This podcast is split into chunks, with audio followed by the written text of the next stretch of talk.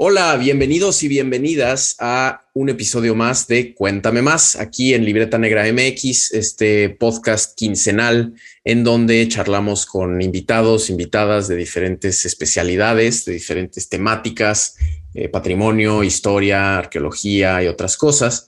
El día de hoy vamos a tocar temas arqueológicos. Em, les habla su anfitrión, Daniel Salinas Córdoba. Es un gusto que nos acompañen, nos escuchen el día de hoy.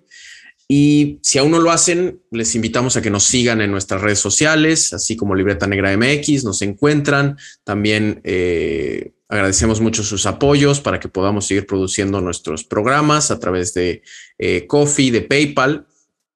Eh, son muy agradecidos esos apoyos.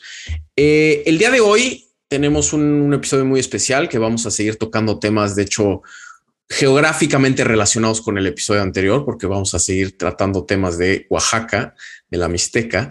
Eh, y para esto nos acompañan los arqueólogos eh, Liana Ivette Jiménez Osorio y Emanuel Poselt Santoyo, eh, que ellos son arqueólogos de la ENA, de la Escuela Nacional de Antropología e Historia, y ellos obtuvieron su doctorado en la Universidad de Leiden, en Países Bajos. Y hoy vamos a estar hablando, bueno, ellos nos van a estar contando sobre su trabajo em, en torno a desarrollar una arqueología que tiene correspondencia con los pueblos indígenas, la importancia de integrar datos precoloniales y coloniales del pasado con prácticas culturales contemporáneas de las comunidades descendientes. Eh, vamos a estar hablando de paisaje, de eh, paisajes sagrados en, la arqueología. Bienvenidos, eh, Ivette y Emanuel, un gusto que nos acompañen aquí en Cuéntame Más. Muchas gracias, Daniel. Pues aprovecho antes que nada para agradecer la, la invitación que nos haces para participar en este episodio de Libreta Negra y pues poder compartir un poquito más lo que ha sido nuestro trabajo en la Mixteca, como bien lo dices. Y pues también aprovecho para saludar este, al público que nos escucha. Hola Daniel, este, pues este, igual, ¿no? Muchas gracias este, por brindarnos este espacio y, y platicar del trabajo que hemos venido haciendo y felicitarte por, por esta, este programa que tienes en el cual das voz, digamos, a varios trabajos que son poco conocidos, pero igual de relevantes, ¿no? Entonces, este, pues muchas gracias por darnos la oportunidad a nosotros. Al contrario, al contrario, gracias a ustedes por eh, acompañarnos, por estar aquí de invitados el día de hoy. Es un, gusto que tenerlos aquí y pues creo va a estar muy buena eh, nuestra conversación en la que nos contarán pues un poco de este trabajo tan interesante que realizan justo en, en Oaxaca en torno a la arqueología y esta eh, pueblos indígenas y pues sí, las relaciones que sigue habiendo entre el pasado y el presente, ¿no? Entonces, Vamos a ir empezando y para esto siempre me gusta eh, pues empezar preguntando un poco para establecer cuestiones básicas, ¿no? De eh, a, qué nos referimos cuando hablamos de arqueología del paisaje, ¿no? O sea, ¿cómo es que ustedes trabajan mucho esto de los paisajes sagrados? ¿Cómo es que se define un paisaje sagrado eh, a diferencia de un paisaje cualquiera, ¿no? Y también si pueden contarnos cómo es que ustedes eh, terminaron pues eh, especializándose en estos temas. Claro.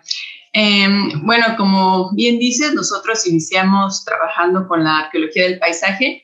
De hecho, fue nuestro primer este, estudio más en, forma, por así decirlo. Fue parte de nuestra investigación que hicimos para la tesis de licenciatura.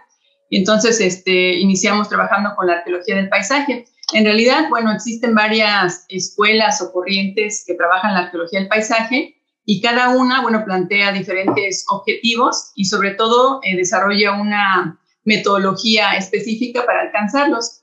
Pero digamos que de manera general, este, la arqueología del paisaje em, plantea una forma diferente de abordar el entorno desde los estudios arqueológicos. Eh, quiere decir que ya no se ve, al, al, entorno o al paisaje como mero telón de fondo o escenario para los asentamientos, ¿no? Sino que realmente plantea este, un involucramiento con estos. Eh, también se ve como algo integral a los asentamientos y plantea que tanto los elementos naturales como los construidos dan forma a un paisaje. Entonces, digamos que un estudio o un trabajo que utilice este enfoque, pues se encarga de ver eh, las diferentes relaciones que se establecen entre los seres humanos y el entorno. Eh, bueno, eso fue en, un inicio, ¿no? Posteriormente, nosotros también para nuestros trabajos, pues fuimos influenciados por el enfoque de paisaje que ha sido desarrollado desde la antropología. Y bueno, este apunta a un carácter más vivencial o experiencial con el paisaje.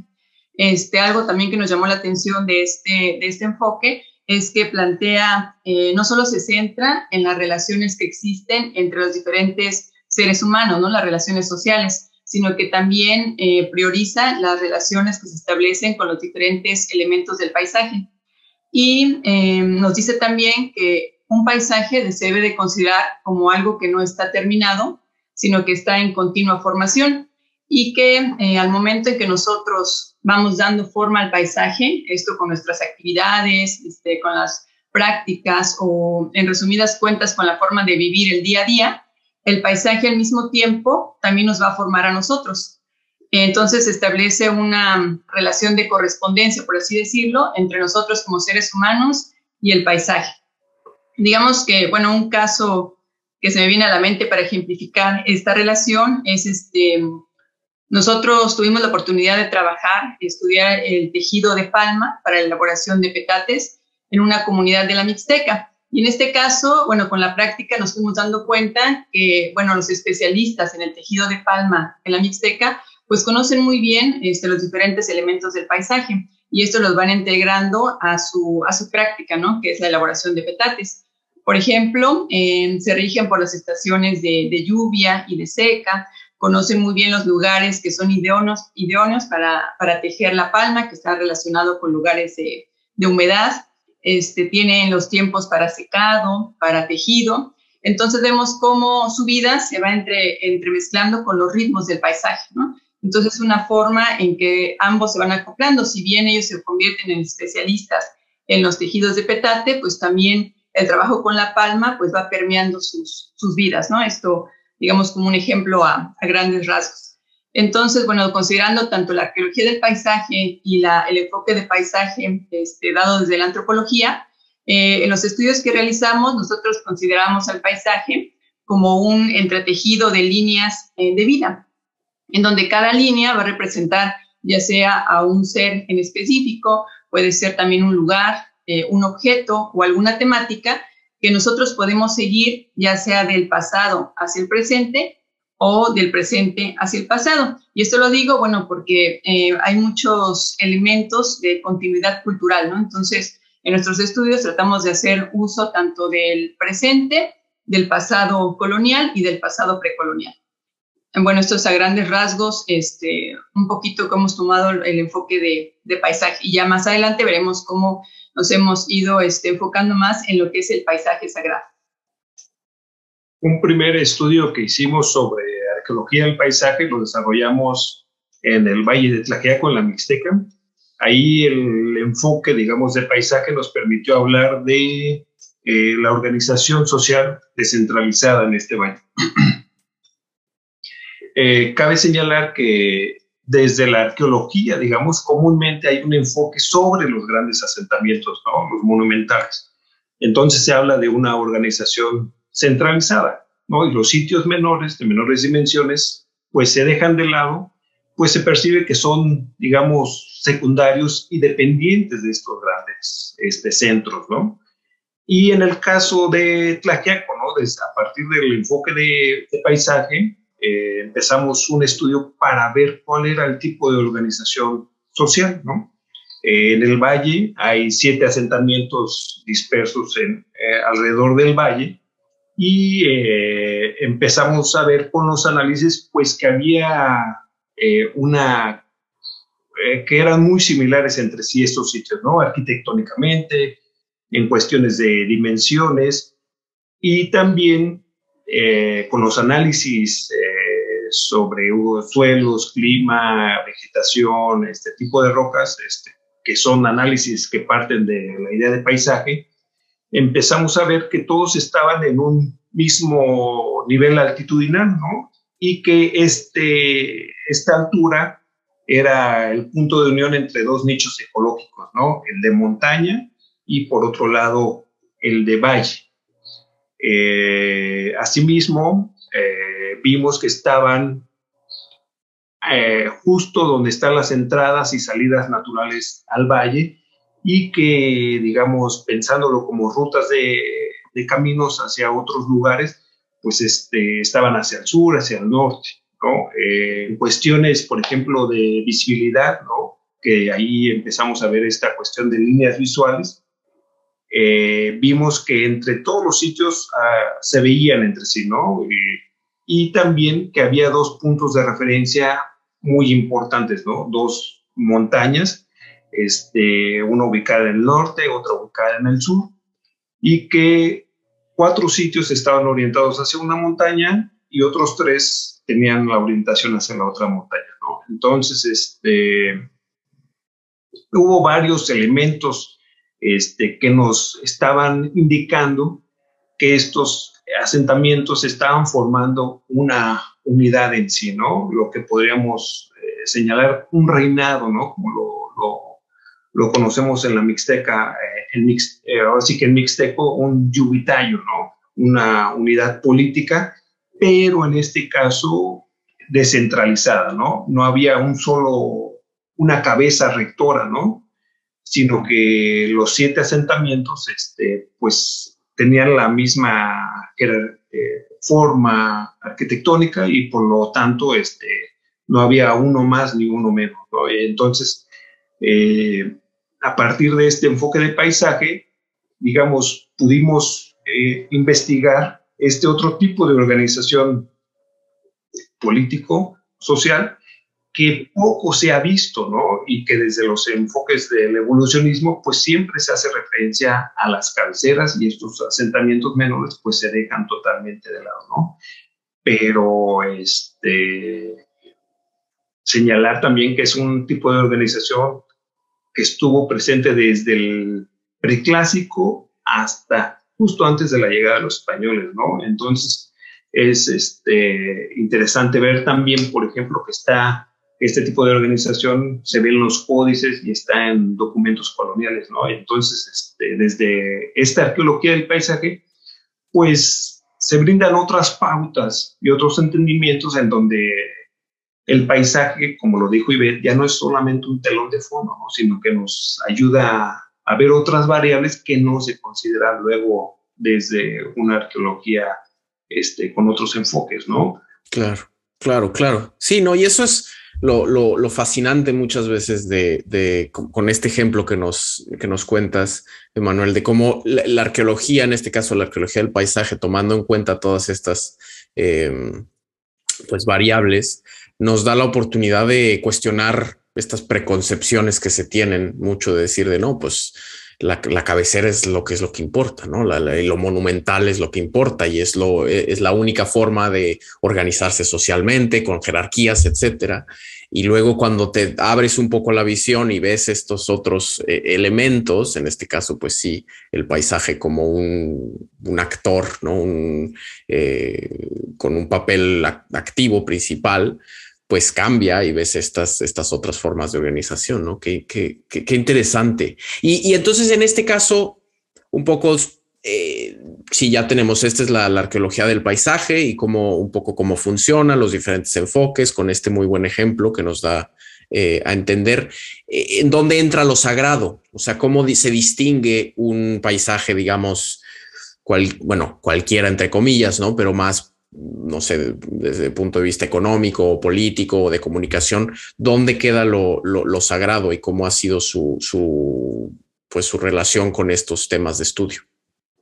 Sí, este, en este caso, pues eh, hay diferentes, igual, ¿no? Como ocurre con la palabra solo de paisaje, eh, con el concepto de paisaje, con la idea de paisajes sagrados, pues hay varios enfoques, ¿no? Desde la arqueología, eh, y como lo hemos venido manejando nosotros, eh, para nosotros un paisaje sagrado puede estar conformado de un santuario o de varios santuarios en donde eh, el entorno natural juega un papel relevante en la cuestión de percepción, ¿no? Este, elementos que nos dejan ver Eh, la monumentalidad, la estética, eh, cuestiones estilísticas, ¿no? y que van a depender de cada enfoque cultural, ¿no? En este caso podemos ver un solo santuario que está, por ejemplo, en un valle y rodeado de montañas, ¿no? Entonces, esta, este, pues no es juego, pero esta ubicación, digamos, este, del santuario en relación con su entorno va a generar una narrativa, digamos, este, muy particular que a su vez va a estar acompañada por un hilo conductor, ¿no? Que este, en este caso tiene que ver con cuestiones sagradas, ¿no? Eh, podemos ver eh, varios santuarios y todos los santuarios van a estar conectados con una historia, ¿no? Este, sagrada o con cuestiones este, donde se han dado apariciones este, o, o donde hay cuestiones sagradas particulares, ¿no? Vamos a ir poco a poco. Eh, los paisajes sagrados pueden ser algo muy pequeño, ¿no? Espacios pequeños, pero también pueden ser extensiones enormes, ¿no? Este, pueden ser construidos eh, naturales o o la conjunción de ambos, ¿no? Este, santuarios naturales y construidos. Eh, un ejemplo muy claro y que es bastante conocido, por ejemplo, de un paisaje sagrado construido, pues es la ciudad de Jerusalén, ¿no? La parte vieja, ¿no? Eh, un paisaje que se ha venido formando desde hace muchísimos años, ¿no? Miles de años, ahora sí prácticamente, y que hay varios este, narrativas sagradas este, que vienen desde el Islam, desde la religión este, de los judíos y desde las diferentes vertientes del cristianismo, ¿no? Ahí la cuestión, por ejemplo, del Via Crucis, ¿no? Que empieza en un punto, va con las diferentes estaciones hasta entrar a la iglesia esta del Santo Sepulcro. Y entonces, digamos, ahí, digamos, este eh, paisaje construido está dado por este hilo conductor, ¿no? Que en este caso fue eh, este evento histórico que después toma su carácter sagrado, ¿no? Lo del Via Crucis, y que hoy en día, digamos, año con año se, se hace un ritual enorme para conmemorar esta cuestión, ¿no? Un paisaje eh, natural, este, con, las, con cuestiones construidas, pues también lo vemos, por ejemplo, eh, un, bueno, así que un ejemplo muy claro es Chalma, ¿no? este, Donde los peregrinos pues hacen una, una caminata larga, ¿no? Bueno, dependiendo de dónde vienen, ¿no? Pero digamos el paisaje, podemos entenderlo así, empieza donde está este aguahuete enorme, ¿no? Que es monumental y que es totalmente, no es construido, ¿no? No es hecho por el hombre, y que de sus raíces sale este manantial y es ahí donde empieza esta percepción, te cambia, digamos, el agua y el manantial ya te llevan a otro, a otro tipo de percepción, ¿no? Que va muy relacionado con estos aspectos sagrados y que después va sobre un camino totalmente encañonado, ¿no? Rodeado por montañas y cruzando árboles con estos, este, pedimentos y, milagros este, a lo largo del camino hasta llegar al santuario en donde otra vez está un río que es parte de, digamos, de los santuarios este, ya en, el, en, este, en este lugar. Después está la iglesia y arribita pues está la cueva, ¿no? Donde, digamos, eh, se, llevan, se llevaban a cabo también rituales en tiempos precoloniales, ¿no? Mm, y entonces, digamos, aquí tenemos un paisaje eh, combinado con muchas narrativas también, ¿no? Este, la cuestión católica, pero también este, el trasfondo eh, precolonial, que ya no está tan evidente, pero que obviamente este, está presente, ¿no? y creo que este, en el caso de México, y como en muchos otros países que han sido colonizados, se ha olvidado esta parte precolonial, ¿no? Este trasfondo y pareciera que todos los lugares sagrados empiezan de la colonización para adelante, ¿no? Y, y, se deja de lado, o sí se señala, pero se deja de lado, ¿no? Y entonces Por eso es importante acercarse desde otros puntos, ¿no? Desde la arqueología, por ejemplo. y eso más o menos a grandes rasgos seríamos cómo concebimos un paisaje sagrado. Ya, sí, sí, sí, claro. Y es un panorama, pues, eh, como bien mencionas, complejo, ¿no? O sea, hay muchos diferentes tipos, hay diferentes formas de verlos. Eh, y, pero me, me, gusta mucho este enfoque de ver cómo los hilos, las historias de vida eh, son lo que como que unen todo un poco, ¿no? En, estos eh, paisajes sagrados de diferentes tipos. Sí, perdón, también me gustaría agregar que, bueno, en los estudios que hemos realizado en la Mixteca, pues nos enfocamos concretamente para estudiar los paisajes sagrados en narrativas, ¿no? narrativas de carácter sagrado que generalmente nos remiten a los orígenes eh, o de fundación, por ejemplo, ¿no? o del primer amanecer. Esas son las narrativas que nosotros trabajamos y sobre todo que están en conexión o ligados a asentamientos precoloniales y este, que son elementos también significativos del paisaje, ¿no? que puede ser alguna peña, alguna cueva, algún manantial. Y además de esto, también nos centramos en los rituales, ¿no? Una forma de, como decía, de formación de paisaje sagrado es a través también de los rituales. Nosotros nos enfocamos este, en rituales que se llevan a cabo no solamente en, bueno, en contemporáneos también, pero que tienen un origen este, precolonial y que muchos de ellos se llevan a cabo también en santuarios precoloniales, ya sea este, construidos, como explicaba Emanuel, o naturales.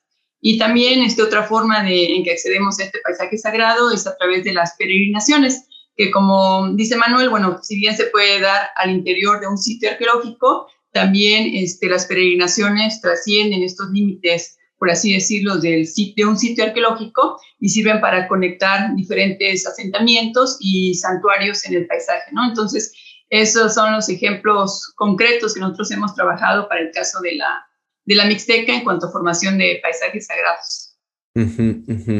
Bien, sí, sí, sí, justo para allá, para allá iba eh, mi, siguiente pregunta, ¿no? De cómo esto eh, lo han estudiado ustedes en, pues en la, región Ñusabi, ¿no? La región mixteca de Oaxaca, eh, y, cómo lidian en esto que ya han mencionado un par de veces, de estas, pues las herencias vivas que continúa habiendo asociadas a estos lugares, estos espacios sagrados, a los santuarios, a través de las peregrinaciones. O sea, ¿cómo es que hacen estos o, identifican estas eh, relaciones, estas continuidades?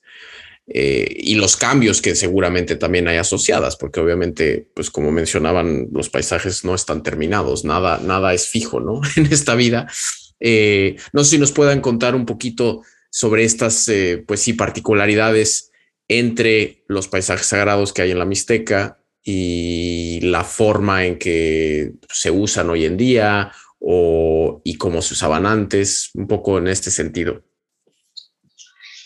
Bueno, em, digamos que los tipos de, paisajes que podemos encontrar en la Mixteca, eh, si nosotros partimos de la idea de que un paisaje sagrado se se forma o es la conjunción, digamos, de diversos lugares este, donde se tienen experiencias sagradas, pues hay muchos y de diferentes tipos, ¿no? Em, dentro de eso lo que debemos tener en cuenta es que son paisajes, como bien lo dices, dinámicos, ¿no? Que están este, siempre en formación, que son cambiantes y que al mismo tiempo tienen ciertos aspectos de continuidad cultural.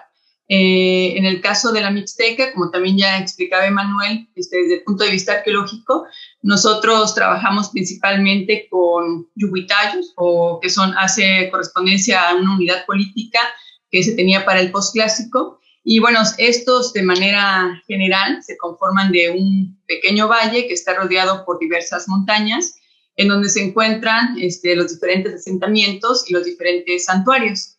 Entonces, digamos que un yuguitayo puede tener varios, varios paisajes sagrados. Y eh, bueno, algo interesante es que nosotros tuvimos la oportunidad de trabajar con el yuguitayo de, de Chalcatongo, o que se entiende como el lugar de la muerte en relación a los ancestros.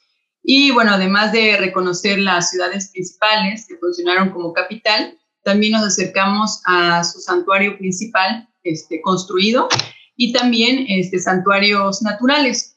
Algo interesante es que estos santuarios naturales este, son constantes y se repiten en los diferentes reinados de la Mixteca. Como parte de estos santuarios, nosotros identificamos, por ejemplo, la casa del dios lluvia, la casa del dios viento, la casa del dios sol, este, los santuarios de montaña, manantiales sagrados, este, lugares de, de, origen que pueden estar ligados a una, a una cueva, por ejemplo. Y bueno, todos estos, como les menciono, se repiten y también este, algo importante es que se identifican o están representados en los diferentes códices mixtecos. Entonces puede haber esta correlación, digamos, ¿no? Y muchos de los paisajes también que vemos representados en los códices tienen su contraparte en la realidad física. Entonces esto nos permite tener este, un mayor entendimiento de estos paisajes, ¿no? Al ir contrastando las diferentes eh, informaciones. Y bueno, como, como dices y también como mencionaba Emanuel en el ejemplo de, de la cuestión de, colonial, eh, también debemos tener presente que muchos de estos santuarios este, son importantes hoy en día, este, siguen siendo lugares sagrados para las comunidades en donde trabajamos. Entonces debe de haber un cierto este, respeto y también un interés por, por acercarse a, a conocer la percepción que tienen los, los habitantes de hoy en día sobre estos lugares sagrados, ¿no? Y todo esto tener en cuenta en el estudio de, paisaje sagrado, ¿no? Que si bien eh, tiene valor histórico, también hay un valor sagrado muy fuerte que se sigue continuando desde la época precolonial, ¿no? Bueno, al menos en nuestra experiencia lo que hemos este, podido apreciar de los diferentes santuarios o paisajes en, la Mixteca. Sí, sí, sí, sí, no, pues qué, qué, qué interesante, como si eh, hay estas eh, continuidades eh, que muchas veces sí la colonialidad, o sea, desde el periodo colonial cambia un poco, pues la, como la pátina que lo cubre, pero el lugar sigue siendo el mismo, ¿no? en, este sentido, ¿qué tanto, me, surge la duda, qué tanto de estas narrativas, digamos, de contacto precoloniales en los códices, por ejemplo, y lo que se encuentra en el registro arqueológico y estas prácticas y estas concepciones eh, actuales, vigentes, ¿qué tantos cambios o continuidades han encontrado? No sé si esto es algo que se, puede ver. Eh, en, torno, no sé, a los rituales que se llevan a cabo en estos santuarios o en estos paisajes sagrados. Sí, en ese sentido, este, para nosotros es muy útil el concepto de herencia viva, ¿no? Eh, es un concepto que une varias cosas que se han fragmentado desde la arqueología, ¿no? Y desde la antropología, ¿no? Eh, por un lado, tenemos la herencia, ¿no? Que es el legado que nos dejan nuestras madres nuestros padres, y que se supone que es el fundamento, ¿no? Y al agregarle este, esta palabra de viva, pues le estamos dando una reactualización, ¿no? Una contemporaneidad y que nos lleva a pensarlo en el, eh, a pensarlo como algo que se está rehaciendo, ¿no? Esta herencia viva en sí mismo está fundamentada, pero cada vez que se realiza un ritual se está reactualizando y por lo tanto hay cambios. ¿no? En este sentido, este concepto para nosotros engloba tanto continuidades ¿no? y como cambios.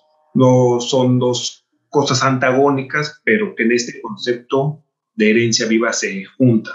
¿no? Y también eh, en ese sentido, pues nos lleva a pensar en los vínculos entre el pasado colonial, eh, precolonial y lo contemporáneo. ¿no? A partir de esta idea, empezamos a nosotros a desarrollar esta arqueología, ¿no? Que tiene que ver mucho con lo que hemos hablado, ¿no? Paisaje cuestiones sagradas, ¿no? Eh, hay anécdotas este, muy claras, ¿no? Creo que todos las hemos escuchado, ¿no? Llegan los arqueólogos, por ejemplo, a una cueva, ¿no? Dicen, ah, la entrada de la cueva mide X por Y. Y este, en la entrada vemos 10 estalactitas y 15 estalagmitas. Eh, y tiene una longitud de tanto por tanto. Entonces se hace mucho énfasis en la cuestión material, ¿no? Desde la arqueología. Pero, digamos, eh, al participar en el ritual, hay que, ser claros, ¿no? La cuestión del ritual, pues se pueden ver muchas cuestiones simbólicas, digamos, que no están presentes y sobre todo si somos ajenos, digamos, a estas cuestiones de los pueblos indígenas, pues no vamos a reconocer, ¿no? Y muchas veces los, los arqueólogos muy científicos tienden a demeritar, ¿no? Este, a decir no existen, no son ciertas, ¿no? Pero, digamos, nosotros en el ritual, te puedo decir que cuando llegamos, digamos, a la misma cueva, este, se nos hemos aprendido, ¿no? Porque en el ritual también aprendemos de los especialistas es de las comunidades, ¿no? Y, y, sabemos que no es este, una entrada a la cueva, ¿no? Sino es el portal de entrada a un santuario en donde se debe de hacer una primera ofrenda, ¿no?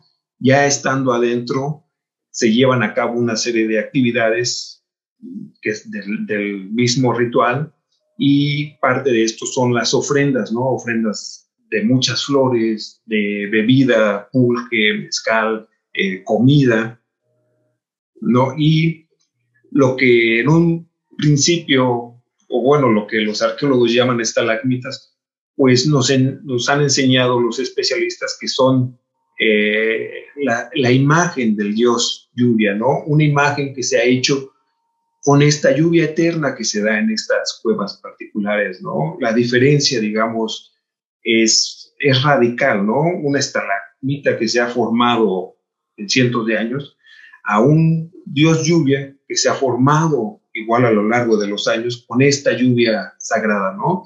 Y en este lugar es donde se realiza el ritual, ¿no? Entonces, digamos, lo que mencionaba Ivette, ¿no? Tener una, una ética y sobre todo estar abiertos a aprender otras realidades, ¿no? No a cerrarnos, este, y no, y no cerrarnos a entender el paisaje, ¿no? Eh, ya lo comentaba Ivette, ¿no? Nosotros hacemos el paisaje, pero el paisaje también nos va formando a nosotros, ¿no? Y en este caso la relación no, no solamente es de humano, ¿no? Sino también con esta lluvia eterna que le está dando forma al dios lluvia, ¿no? Entonces entran otras concepciones y que nos ayudan a entender este, este pasado precolonial eh, y sobre todo a ver las continuidades, ¿no? Ya, digamos, todo esto que te digo, al final de cuentas la colonización rompió muchas cosas o trató de romper muchas cosas, ¿no?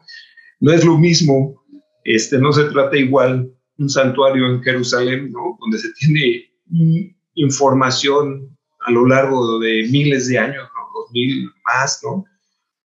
Y en este caso, en Mesoamérica, muchas, regiones, pues hay que hacer investigación, pero digamos, la parte ética y la parte de estar abiertos creo que es fundamental, ¿no? Nos lleva a entender otras percepciones del paisaje, en este caso del paisaje sagrado. Sí, sí, sí, sí. Sí, no, y esto de, ver la, importancia de las herencias vivas se me hace eh, un, un, encuadre muy acertado y muy útil para ver justo las continuidades y los cambios de, como a final de cuentas las herencias o el, pues el patrimonio vivo, si se quiere, que claro, el término patrimonio tiene otras, muchas otras eh, connotaciones, pero cómo son este puente entre el pasado, el presente y también, bueno, el futuro, porque a final de cuentas es algo que se nos legó y que vamos a legar, ¿no? Entonces, eh, a, las, a las siguientes generaciones. Entonces, em, es, es, es clave y esto sí, de estar abierto a, pues a otras realidades es algo también muy, muy, muy importante y que creo que más eh, académicos deberían de tener en cuenta. eh, porque muchas veces sí es, es muy rígido, ¿no? En, en, en, arqueología, en antropología y pues en muchas otras disciplinas, ¿no? Ni se diga de las ciencias duras. Este, este eh, con este concepto de herencia viva, por ejemplo, también se une esta cuestión de lo inmaterial, inmaterial, ¿no? Que en este caso la arqueología es totalmente inmaterialista y que no pone atención, este, porque su unidad de análisis parte de los materiales, ¿no? pero creo que no hay que dejar de lado o hacer esta segmentación, ¿no? Y no considerar, porque es evidente que, que 500 años parece un, un gran periodo de tiempo como para decir, ah, ya no hay muchas continuidades, ¿no? Pero si lo comparamos con otras culturas, ¿no? Este, vamos a ver que 500 años parece nada, ¿no? Y entonces hay que poner atención también en estas cuestiones inmateriales, ¿no? conocimientos y percepciones. Definitivamente, definitivamente. Bueno, vamos rápidamente a una pequeña pausa informativa antes de seguir eh, aquí eh, platicando, ¿no? En el siguiente segmento estaremos eh, pues platicando un poco más de estos temas con Emanuel Poset y Eibeth Osorio Estamos platicando de arqueología de los paisajes sagrados. Entonces no se nos vayan, ahorita regresamos. Ciudad Literaria es un espacio para amantes de los libros, las ciudades y los viajes. A través de un podcast con invitados de todo el mundo, un club de lectura y recorridos virtuales o presenciales, descubrirás destinos librescos como bibliotecas, museos para bibliófilos, librerías y todo lo que necesitas saber del turismo literario. Únete a nuestra comunidad viajera en Instagram y Facebook. Hola, hola, ya aquí estamos de vuelta en este episodio de Cuéntame Más, en el que nos acompañan eh, Iveth Osorio y Emanuel Poselt que nos están platicando pues, sobre su trabajo en torno a la arqueología del paisaje, las herencias vivas, eh, los paisajes sagrados, etcétera. Em, estábamos justo el, el, segmento anterior, terminamos un poco hablando de, esto de la herencia viva, ¿no? de los legados de los antepasados eh, y, claro, del, del aspecto sagrado de, de, los paisajes que ustedes estudian. Em, con los rituales, las ofrendas, etcétera, y esto de abrirse a otras em, realidades, que es algo muy, muy importante que, y qué bueno que ustedes lo, resalten tanto de tener esta apertura. Eh, y aquí me gustaría tomar, tocar otro tema que ustedes han trabajado mucho, eh, que es el de la multivocalidad en la arqueología. Es decir, creo que se relaciona mucho con esto de abrirse a otras eh, pues a otras realidades, a otras formas de ver el mundo, otras formas de entender y de estudiar el mundo, ¿no? Em, especialmente, claro, cuando se trata de, eh, pues de pueblos indígenas, ¿no? Entonces, no sé si nos puedan contar un poquito de, qué va esto de la multivocalidad en la arqueología, cómo es que se lleva a cabo esto en, el contexto de la arqueología del paisaje que, ustedes realizan, ¿no? La, tanto la parte, digamos, teórica como la práctica de, la, de esta multivocalidad. Claro. Eh, bueno, de manera general, digamos que la multivocalidad, como el nombre lo indica, pues eh, refiere a la integración de diversas voces, ¿no? Nosotros en los trabajos que, realizamos, pues lo aplicamos de dos formas. Una tiene que ver con la integración de diferentes datos o fuentes de información. Nosotros, este, si bien tenemos una formación arqueológica, este, bueno, integramos datos que provienen de, de trabajos arqueológicos, pero también este, datos contemporáneos y mm, hacemos también uso de la información que viene en los documentos coloniales y también en los códices, pero principalmente este, nuestro interés está en dar voz a las poblaciones con quienes nosotros trabajamos. En este caso en particular es con Ñusabi o el pueblo de la lluvia. Y bueno, esto lo hacemos, como mencionaba yo este, hace un momento, a partir de incorporar este, sus conocimientos y percepciones a partir de narrativas, este, también con eh, sus conocimientos en cuanto, como explicaba Manuel, en cuanto a los rituales, por ejemplo, pues siempre trabajamos este, en conjunto con especialistas de las diferentes comunidades. Y esto es como va, va dando paso a nuestro trabajo de la inclusión de diferentes, diferentes voces. Eh, otra forma en la que nosotros eh, trabajamos la multivocalidad en los estudios es porque trabajamos a partir de diferentes disciplinas, eh, diferentes enfoques, como le mencionaba yo, la arqueología, la antropología, también para cuestiones de divulgación, que también en nuestro trabajo es muy importante, la divulgación, sobre todo con las poblaciones este, con las que trabajamos. Ahí sí también hacemos equipo con ingenieros, arquitectos, diseñadores, y siempre se establece un, un diálogo, ¿no? Interdisciplinario, pero también intercultural. Entonces tratamos de ser este, bastante inclusivos y dar a, conocer diferentes voces y entendimientos de los temas que, trabajamos. ¿no? Esa es la forma en que nosotros integramos la, la multivocalidad.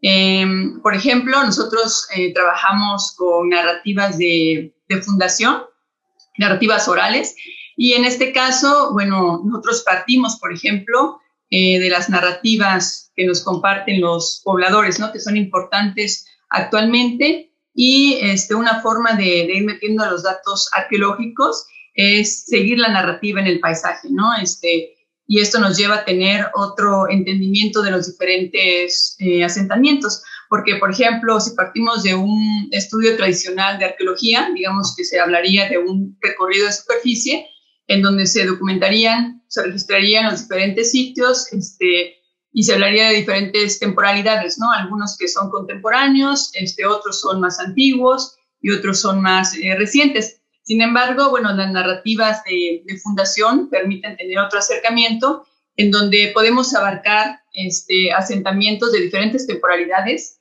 con un mismo hilo conductor, ¿no? Este, hemos visto que se, se integran, por ejemplo, asentamientos precoloniales del preclásico, del posclásico, incluyen también asentamientos coloniales y, este, por ejemplo, la iglesia actual de la comunidad, ¿no? Entonces, esa es una, digamos que si bien respetamos la cuestión arqueológica, los datos arqueológicos, el hecho de partir eh, de una narrativa contemporánea, pues nos permite dar también este, diferentes percepciones de, los lugares, ¿no? diferentes entendimientos.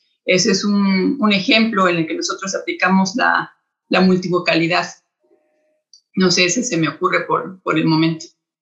Ya, ya, ya, no, sí, pero sí, eh, tiene, tiene un poco sentido, ¿no? De esto de, pues sí, incluir diferentes voces y, abrirse a, estas otras interpretaciones eh, de, pues, en este caso, los especialistas eh, locales, ¿no? Los que todo el, conocimiento que ellos poseen, que, pues sí, es... Eh, pues ayuda a ver, a entender mejor las cosas o a verlas de diferente forma, ¿no? Y, por lo tanto, pues tener un, sí, un mejor eh, conocimiento. Aquí me entra un poco la, duda y que en este tipo de, de, cuestiones siempre es este, o sea, la multivocalidad es, siento que es, puede ser un poco difícil de llevar a cabo porque entre más voces, eso cualquiera que haya trabajado en equipo o que haya hecho eh, cuestiones comunitarias lo sabe, entre más personas involucradas en algo, pues se tiene uno que poner de acuerdo y eso no es tan fácil como muchas veces hacer las cosas tú solito.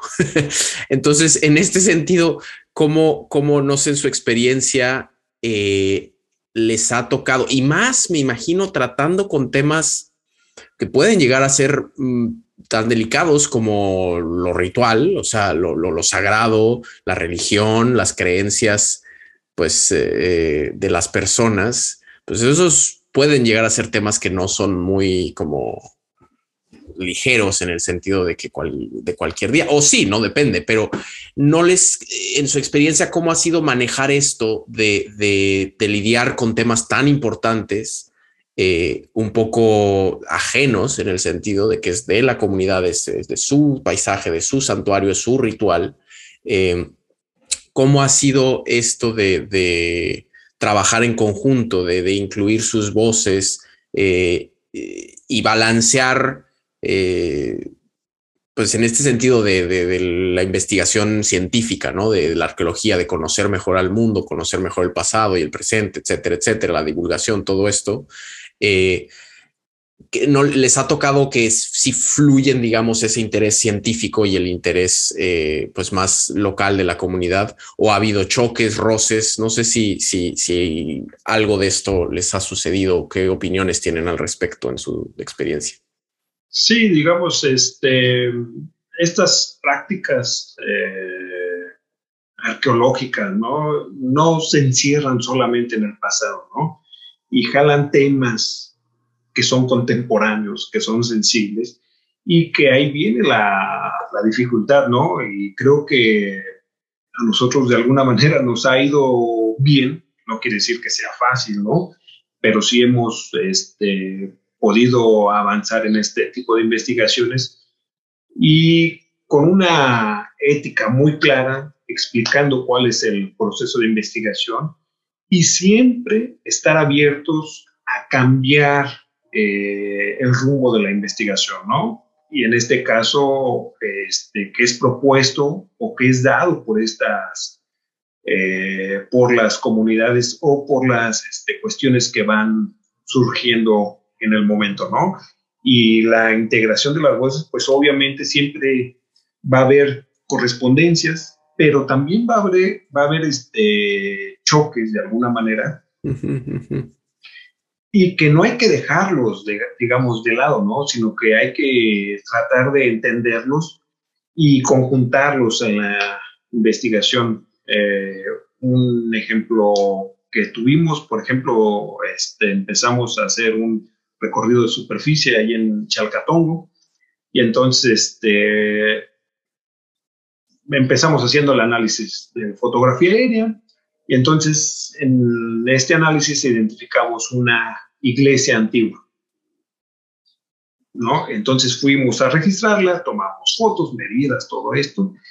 Y en el proceso de la investigación nosotros pensábamos que no iba a tener este, mucha relevancia, ¿no? Pues era una parte colonial, este, sin lugar a dudas, ¿no? Pero en el proceso de investigación, ¿no? Donde también incluimos las narrativas orales de carácter histórico, este, muchas de las comunidades, municipios que estaban alrededor de esta iglesia, eran cinco, este, decían, nosotros construimos esa iglesia, ¿no?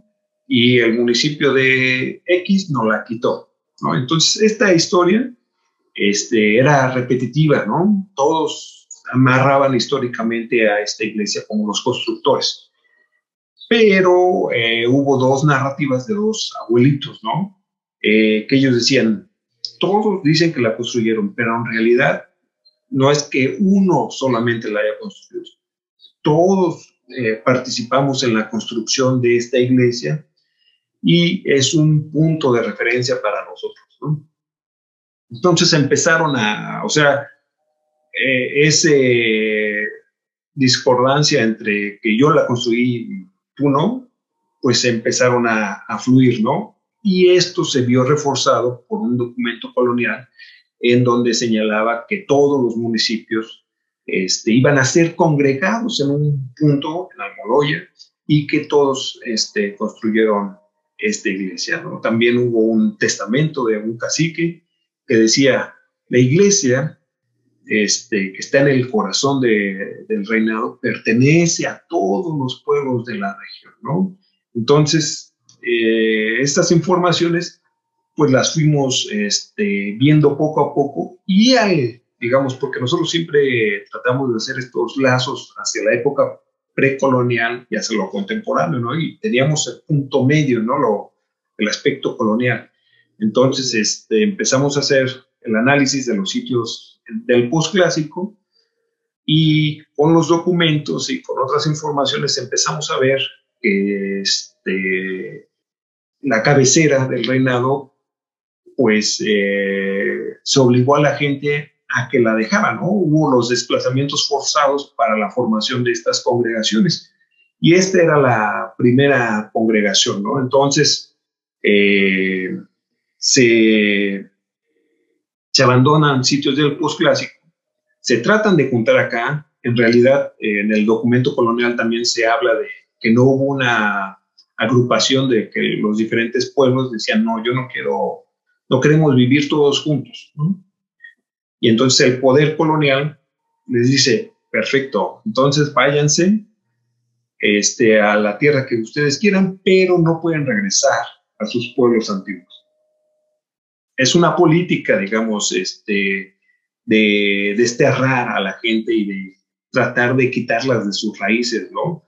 Y entonces eh, empezamos a ver este momento de crisis, ¿no? Que seguía y que sigue teniendo repercusiones hasta hoy en día, ¿no? Este, porque a partir de la geografía política empezamos a notar que los límites territoriales de todos los municipios convergían en este punto que es eh, de la iglesia, ¿no? un punto emblemático, y que, digamos, eh, sirvió para fragmentar, digamos, el territorio, lo que antes era una unidad. No quiero, no queremos romantizar que antes todo era perfecto y no había conflicto, no, no, no, para nada. Pero sí se crea un conflicto que fragmenta el paisaje de alguna manera, ¿no? Con los límites territoriales. Y entonces, ya para ir este, acabando, eh, a partir de este estudio, eh, pues nos dimos cuenta que la arqueología, en este caso la arqueología del paisaje y la multiculturalidad, pues nos ayuda a entender a la arqueología no solamente como un estudio del pasado, ¿no? sino también como un estudio de la resiliencia y pervivencia de las comunidades indígenas, ¿no? que debe ser puesto eh, de frente ¿no? y decir, se pasó todo este proceso, este, los problemas, algunos problemas que hay, este, se deben a procesos coloniales y, este, y ser conscientes y de ahí empezar a, generar otro tipo de entendimientos, ¿no? Este, no solamente estar en una gran crítica, por ejemplo, de la arqueología social, ¿no? Es no vivir solamente en el pasado, ¿no? Sino también ser conscientes del presente. Y esto es lo que nos lleva la inclusión de múltiples voces, ¿no? En este caso. Sí, sí, bueno, este, un, punto importante creo sobre esta práctica arqueológica es que, contrario a lo que se piensa que, que, puede ser, que las diferentes voces pueden chocar, en realidad, este, con varios de los ejemplos que hemos trabajado, en realidad más bien estas voces suman, ¿no? Este, nosotros lo vemos como diferentes capas sobre, sobre un mismo tema o un mismo lugar, en donde las diferentes informaciones o puntos de vista van sumando y uno no contrarresta los demás, ¿no? Nosotros eh, trabajamos también con el, eh, hablando de biografía de sitio, ¿no? En ese sentido, pues ponemos todas las narrativas, por así decirlo, este, que existen sobre un determinado lugar, un asentamiento precolonial, y una de estas narrativas es la arqueológica, ¿no? Entonces, lo que hacemos nosotros, pues, es dejar ver las diferentes narrativas que existen en torno a un, a un tema o a un lugar, y eh, vemos que muchas veces estas se corresponden, como platica Manuel, y otras, eh, aunque no se corresponden, pues adhieren, ¿no? Entonces, creo que es algo muy, muy productivo y, enriquece, ¿no? Para todas las personas. Por ejemplo, en el caso concreto del santuario de, de la Casa de Lluvia, por ejemplo, que está relacionado con un ritual de petición de lluvia, en realidad nosotros hemos encontrado en algunos de estos lugares, por ejemplo, cerámica, ¿no? Que nos ayuda a dar un fechamiento relativo desde cuando se empezó a hacer ahí algún ritual. este, y comparte las características con lo que vemos hoy en día. Entonces, digamos que no quita nada, al contrario, ¿no? Suma decir que ese, que ese lugar donde encontramos estas, este, esta cerámica utilizada desde el preclásico, pues es concebido hoy en día como un lugar de, petición de lluvia y que en el pasado, muy probablemente por las características que presenta y lo que vemos en el códice, en los códices, este, podemos hablar que también fue un santuario dedicado al dios lluvia, por ejemplo, ¿no? Entonces creo que estas diferentes perspectivas, pues más bien van enriqueciendo, ¿no? Lo que hay que tener también en mente, nosotros al trabajar, por ejemplo, con narrativas orales, es que no tratamos de imponer, por así decirlo, una única narrativa, ¿no? O buscar la verdad en todo, sino más bien ofrecer las diferentes, no sé, respuestas o visiones que se tienen en torno a algo y este, presentar argumentos sobre esa temática, ¿no? Y entonces exponemos todas las, las narrativas y como te digo, una parte de estas narrativas pues somos nosotros, ¿no? Nosotros también tenemos una propia narrativa sobre el lugar, ¿no? Entonces, mostramos las diferentes narrativas, a veces las unificamos, ¿no? Cuando se, puede, se pueden unir los diferentes eventos y ofrecemos de vuelta esta, esta narrativa, ¿no? En este proceso también es muy enriquecedor porque todos aprendemos, ¿no? Este, por ejemplo, los pobladores pues no tienen este conocimiento de, de profundidad histórica, por ejemplo, ¿no? Que nosotros podemos agregar. Y por otro lado, pues nosotros nos carecemos de este conocimiento de, del valor este, simbólico, por ejemplo, muchas veces, ¿no? A lo que importa hoy en día o cómo se relacionan con otras poblaciones y eso va sumando para, para nosotros. Entonces, realmente en nuestra práctica, pues establecemos un, un diálogo, ¿no? Que se ve reflejado en, la, en la propia investigación. Claro, claro, claro. Sí, sí, sí, sí, pues es eh, eh, realmente, bueno, a mí me, encanta esta forma de, ver y de dar espacio, ¿no? De no tratar de nada más imponer una sola forma de, eh, pues, entender las cosas o una sola narrativa o buscar la verdad absoluta, ¿no? Que, pues, tradicionalmente en muchas de las ciencias ese es como todavía el objetivo de, todo, ¿no? Cuando en realidad, pues, siempre hay más de una forma de ver las, las cosas, especialmente, pues, en este tipo de, de cuestiones relacionadas con lo humano, con lo simbólico, con lo sagrado, con la identidad, ¿no? Eh, entonces, eh, me parece, sí, muy, muy fascinante este, este trabajo que, realizan. Em, ya estamos un poco por terminar, em, pero bueno, en este sentido, no sé si tengan algo más que quieran agregar, algún punto que no hayamos tocado o algo que se quedó eh, sin decir respecto a estos temas que hemos estado hablando de, paisaje, de herencias vivas, de, sacralidad, etcétera? Pues este, tal vez señalar, digamos, una de las problemáticas con las que nos, hemos enfrentado o críticas es que nos dicen, su estudio ya no es tan arqueológico, ¿no? O sea, sí, pero ya no es tan arqueológico, ¿no? Y entonces, digamos, la cuestión que criticamos nosotros mucho también, ¿no? Es decir, bueno, los materiales nos dicen algo, ¿no? Este, a partir de los análisis. Este, pero no, no somos los, este, los conocedores de todo. O sea, ver un sitio arqueológico es como solamente este, territorio arqueológico. Eh, aquí hay que entender que las comunidades tienen muchos conocimientos en torno al paisaje en sí mismo, ¿no? En torno a estos sitios. Y que si bien es claro esto, por ejemplo, ¿no? Nosotros le decimos, los arqueólogos dicen sitio arqueológico, ¿no? Y esto lo encapsula en el pasado, ¿no? Y desde las comunidades, este, en Mixteco, por ejemplo, se habla de Beñú, ¿no? Este, que es santuario o, o lugar sagrado, ¿no? Y que es contemporáneo, entonces, este, y que hay una serie de conocimientos, ¿no? Entonces, este, la idea con este tipo de arqueología es partir, digamos, de la base arqueológica y estar abiertos y ser respetuosos de todas las percepciones y conocimientos que hay en torno de, ¿no? Y hacer una complementariedad y, y la idea es, este, como te digo, en el caso de los pueblos indígenas, eh, fomentar una arqueología en correspondencia con los pueblos indígenas, ¿no? Eh, la arqueología tiene, tiene un bagaje colonial muy fuerte y lo podemos ir transformando poco a poco y eso incluye ir cambiando los parámetros este, teóricos y metodológicos, no todo es este, de clásico, clásico y este, y posclásico, ¿no? Que el posclásico te da un porte, ¿no? Y relaciones de poder y la ciudad más grande y la ciudad más pequeña. Hay aspectos que podemos este, ligar entre el pasado y el presente. Hay otros que no podemos, ¿no? Y la idea es, este, pues, fomentar esta lucha de los pueblos indígenas, ¿no? Eh, en este caso, con este tipo de arqueología, pues apoyar en el aspecto histórico y este, identitario.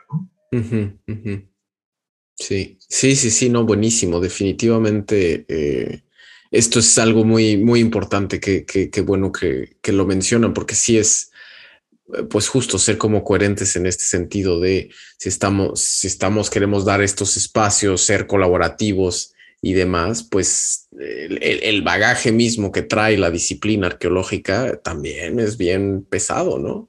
Eh, entonces hay que, hay que atender eso desde, desde adentro de, cómo se entiende y cómo se estudia y cómo se conciben las cosas dentro de la disciplina. ¿no? Entonces, muy, muy, muy de acuerdo. Em, pues entonces, si, si, están de acuerdo, yo creo que por aquí vamos a ir parándole. Em, ¿dónde podrían nuestros escuchas encontrar eh, un poco más de su trabajo o contactarlos? Están en, pues, en, redes sociales. Eh, no sé si puedan compartirnos un poco en dónde pueden encontrarlos. Bueno, este, para acceder a nuestras publicaciones, pues pueden visitar esta academia, tanto mía o de Manuel, ahí están todos los, eh, los artículos y libro, también este, nuestro último eh, libro que fue nuestra investigación de doctorado, en donde profundizamos esta temática sobre paisaje y trabajos en la Mixteca, pues también se puede descargar este, toda de forma gratuita, ¿no? Entonces se puede acceder a estos, a estos documentos. Perfecto, sí, también está por ahí un, hemos puesto un canal de YouTube eh, donde hemos subido las pláticas. Este, ahí ahorita no me acuerdo cómo se llama, la Mixteca, arqueología de la Mixteca, Oaxaca y otros lugares. Y entonces este, ahí están pláticas de nosotros y, este, también algunos videos de algunos sitios, ¿no? Buenísimo, buenísimo. Pues sí, nos aseguraremos de, ya saben, como siempre, acá abajo en la descripción del episodio pueden encontrar esos enlaces eh, y también, eh, pues ustedes están, están en Twitter, ¿no? De hecho, así fue como nosotros nos, nos conocimos, entonces también ahí eh, pueden, pues, seguir a Ivette y Emanuel. Si, si, si, les interesa un poco más, pues esto, estas labores tan interesantes que están haciendo. y bueno, les extendemos la invitación también. Si aún no lo hacen, nos pueden seguir a nosotros, eh, a Libreta Negra MX. Así nos encuentran pues en, eh, Twitter, en Instagram, en YouTube, en Facebook y también estamos en todas las plataformas de podcast. Eh, pueden ahí seguirnos para comunicarse con nosotros, comentar qué les parece interesante de todo esto, ¿no? Y conocer más de nuestros contenidos y programas. Eh, a mí personalmente también me encuentran en, Twitter e Instagram como Daniel Salinas 00. Em, y bueno, si gustan apoyarlos y disfrutan de nuestros eh, programas, eh, la, mejor forma en la que pueden apoyarnos es compartiendo nuestros contenidos, ¿no? O sea, ya saben, darle like, compartirle a, personas que crean que les puedan interesar, em, suscribirse a nuestros canales y también si gustan apoyarnos aún más, eh, pues sí, somos un proyecto independiente que nos mantenemos a través de donaciones, de sus donativos, ¿no? Los pueden estos hacer a través de Coffee, a través de PayPal. Igual todos los enlaces para esto los encuentran abajo en la descripción del episodio y se los agradecemos de todo corazón sus apoyos. Em, Emanuel, Ivette, muchísimas gracias nuevamente por, por, acompañarnos el día de hoy, por contarnos más sobre este trabajo tan interesante que realizan en torno a la arqueología de los paisajes sagrados un gusto tenerlos por acá. Sí, al contrario, agradecemos que nos hayas abierto este espacio para poder este, compartir nuestros trabajos. Y un saludo desde pues, Oaxaca. Muchas gracias. Gracias a ustedes, sí. Y pues aquí, queridos escuchas, también a ustedes les agradecemos mucho por su atención, su interés. Aquí nos despedimos. Eh, aquí termina así el episodio, donde nos acompañaron Emanuel Poselt, eh, Iliana Ibeto Osorio, y pues nos vemos hasta la próxima. Cuéntame más es un podcast quincenal de entrevistas del proyecto de divulgación cultural Libreta Negra MX. Este episodio fue conducido por mí, Daniel Salinas Córdoba. La edición estuvo a cargo de Omar Espinosa y el resto del equipo de Libreta Negra MX está compuesto, compuesto por Wendy Osorio e Ivonne Ruiz. Muchas gracias nuevamente por escucharnos y nos vemos pronto con otro episodio. Hasta luego.